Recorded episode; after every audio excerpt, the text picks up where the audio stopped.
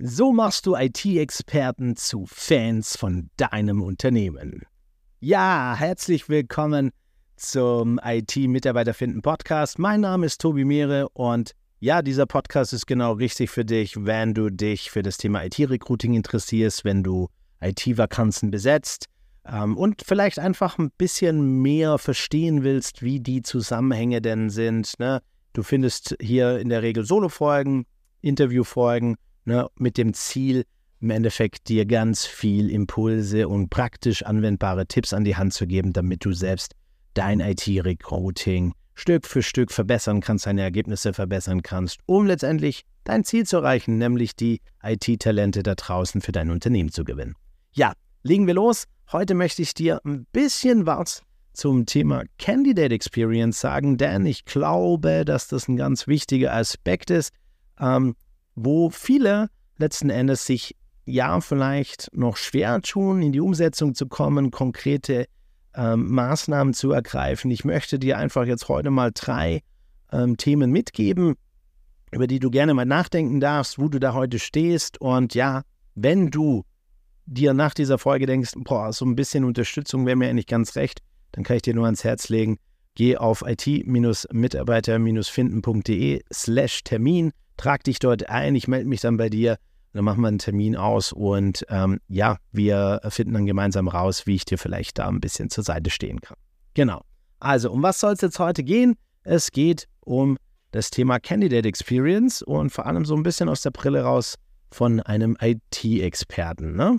Und was da immer wieder auffällt, ist, ne, du im Idealfall wirkt dein Unternehmen, also all deine Maßnahmen, deine äh, Employer-Brand-Maßnahmen so auf mich, dass ich das Gefühl habe, du bist einfach ein krass cooler IT-Arbeitgeber und dort finde ich alles, was mir so als IT-Experte wichtig ist. Ne? Was könnte das sein? So irgendwie eine Lernkultur.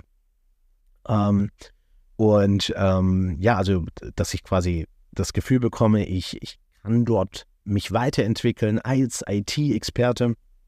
Ich kann dort was lernen mich ähm, letztendlich auch abseits einer organisationalen Karriere, kann ich auch eine Fachkarriere machen. Und das ist alles gut und recht, nur das Problem ist, oder die Herausforderung ist wahrscheinlich auch für dich heute, wie du das als eine durchgängige Erfahrung ermöglichen kannst. Ne? Candidate Experience klingt so ultra krass. Am Ende des Tages geht es darum, ein konsistentes Bild zu zeigen für über alle Touchpoints hinweg. Das heißt, wenn ich jetzt quasi das erste Mal irgendwie auf irgendeinem Kanal, lass es äh, meinetwegen Facebook oder Instagram oder irgendeine andere Social Media Plattform sein, ich sehe da was, das interessiert mich, ne?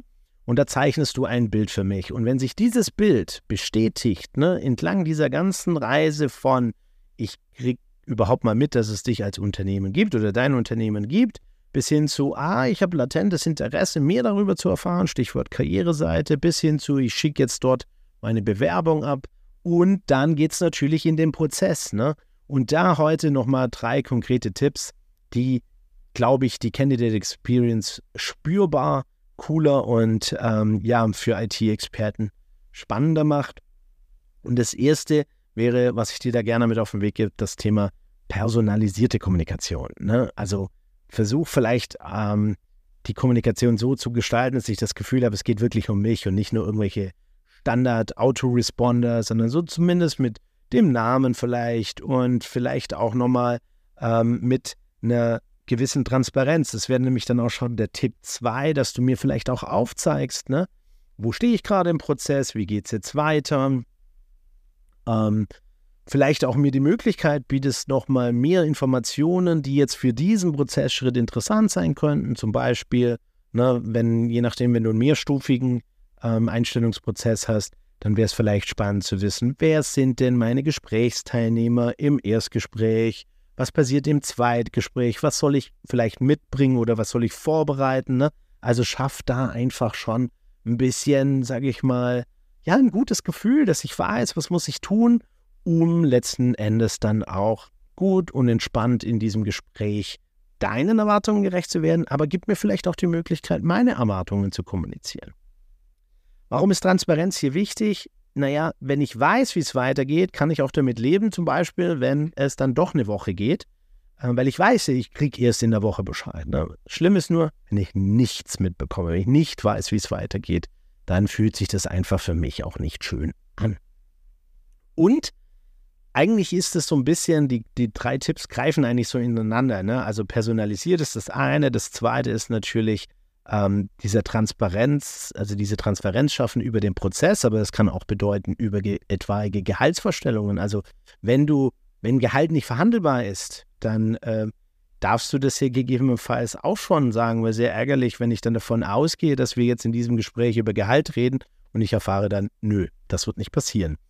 Ähm, ich will mich gar nicht darüber auslassen, ob das jetzt gut oder schlecht ist und ob das zum richtigen Zeitpunkt dann ähm, das richtige Thema ist, darüber zu diskutieren, sondern ich möchte eher dir ein Gefühl dafür ähm, geben, über was du nochmal nachdenken darfst. Ne? Also ob das gut ist. Und da einfach auch ein Profi-Tipp, red doch mit den Menschen, die diesen Prozess schon mal durchlaufen haben. Äh, oder wenn du ihn neu entwickelst, binde doch vielleicht mal deine IT-Experten mit ein. Frag sie mal, wie sie das wahrnehmen, ob sie das cool finden, ob sie das nicht cool finden, ähm, was du dir da überlegt hast. Das wird definitiv nochmal eine tolle Perspektive drauf geben, die auch die Ergebnisse positiv beeinflussen wird. Da, davon bin ich definitiv überzeugt. Ja? Und last but not least, glaube ich, ist so der dritte Punkt, das Thema Feedback-Kultur. Ne?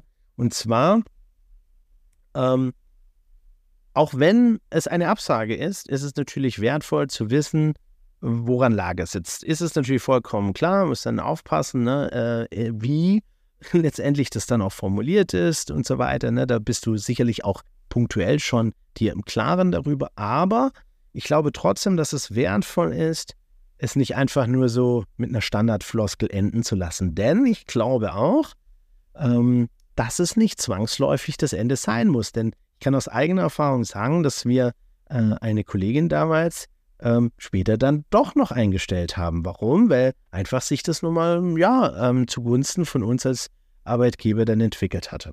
Und von daher ähm, darfst du gerne auch vom Mindset her mal drüber nachdenken, ähm, ob, ich sage jetzt mal, dein für den Moment, deine, deine Kommunikation, dein Feedback, ähm, vielleicht auch diese IT-Talente dafür öffnet, auch später wieder in den Kontakt zu kommen, beziehungsweise sie vielleicht auch dazu anregt, sollte es sich bei ihnen aus welchen Gründen auch immer, vielleicht haben sie ja selbst auch abgesagt, weil sie sich schon für jemand anders entschieden haben, ähm, sich vielleicht dann trotzdem wieder bei euch melden, weil sie das Gefühl haben, hey, das war so ein toller Prozess ähm, und das war so wertschätzend für mich, dass ich das einfach sehr positiv wahrgenommen habe, auch wenn wir für den Moment nicht zusammengekommen sind, dass es trotzdem als positiv wahrgenommen wurde und dementsprechend die Tür öffnet, um dann später vielleicht trotzdem nochmal, ähm, ja, zusammenzukommen.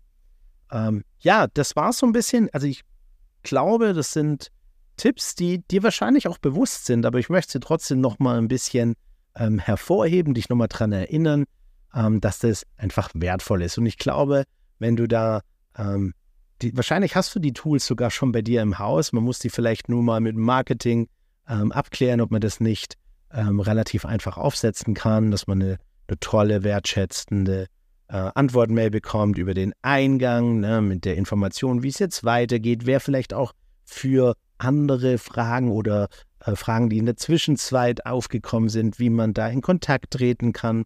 Ne? Einfach den Prozess so zu gestalten, dass er einfach ist. Ne? Ähm, kleiner Bonustipp an dieser Stelle noch, was ich immer für schwierig erachte, ist, na, jetzt bin ich auf dem Handy unterwegs und um mit dir in Kontakt zu treten, muss ich erstmal meine Dokumente zusammensammeln. Warum kann ich nicht einfach mal lose mit dir in Kontakt treten? Ich kann doch die Dokumente auch im Zweifel nachlegen oder nachreichen, wenn sie dann im Prozess wirklich benötigt werden. Ja, vielleicht ein kleiner Reminder, vielleicht kommt es jetzt auch ein bisschen ähm, oberlehrerhaft rüber, dann tut es mir leid, es ist nicht mein Ansinnen, ich will dich nicht belehren, ich will dich eher inspirieren, nochmal erinnern, ähm, was du vielleicht nochmal in deinem Prozess überdenken darfst und vielleicht optimieren darfst. Und ich darf dich an der Stelle vielleicht einfach daran erinnern, es ist doch kein Meister vom Himmel gefallen, also gönn dir auch ähm, die Möglichkeit, Schritt für Schritt deinen Prozess zu optimieren. Geh in den Austausch mit deiner Zielgruppe, rede mit deinen Kollegen, was aus ihrer Sicht vielleicht dort optimiert werden kann. Und dann wirst du sehen, du kannst mit kleinen Kniffen schon relativ viel an diese Experience letztendlich drehen und am Ende des Tages auch diese IT-Talente zu Fans von deinem Unternehmen machen. Ja, nächste Woche gibt es die nächste Episode. Denk dran, abonniere diesen Podcast, abonniere den YouTube-Kanal, lass mir einen Kommentar da, gerne auf Apple Podcast. Bewerte gerne den äh, Podcast und ja, wir hören uns nächste Woche. Bis bald, dein Tobi.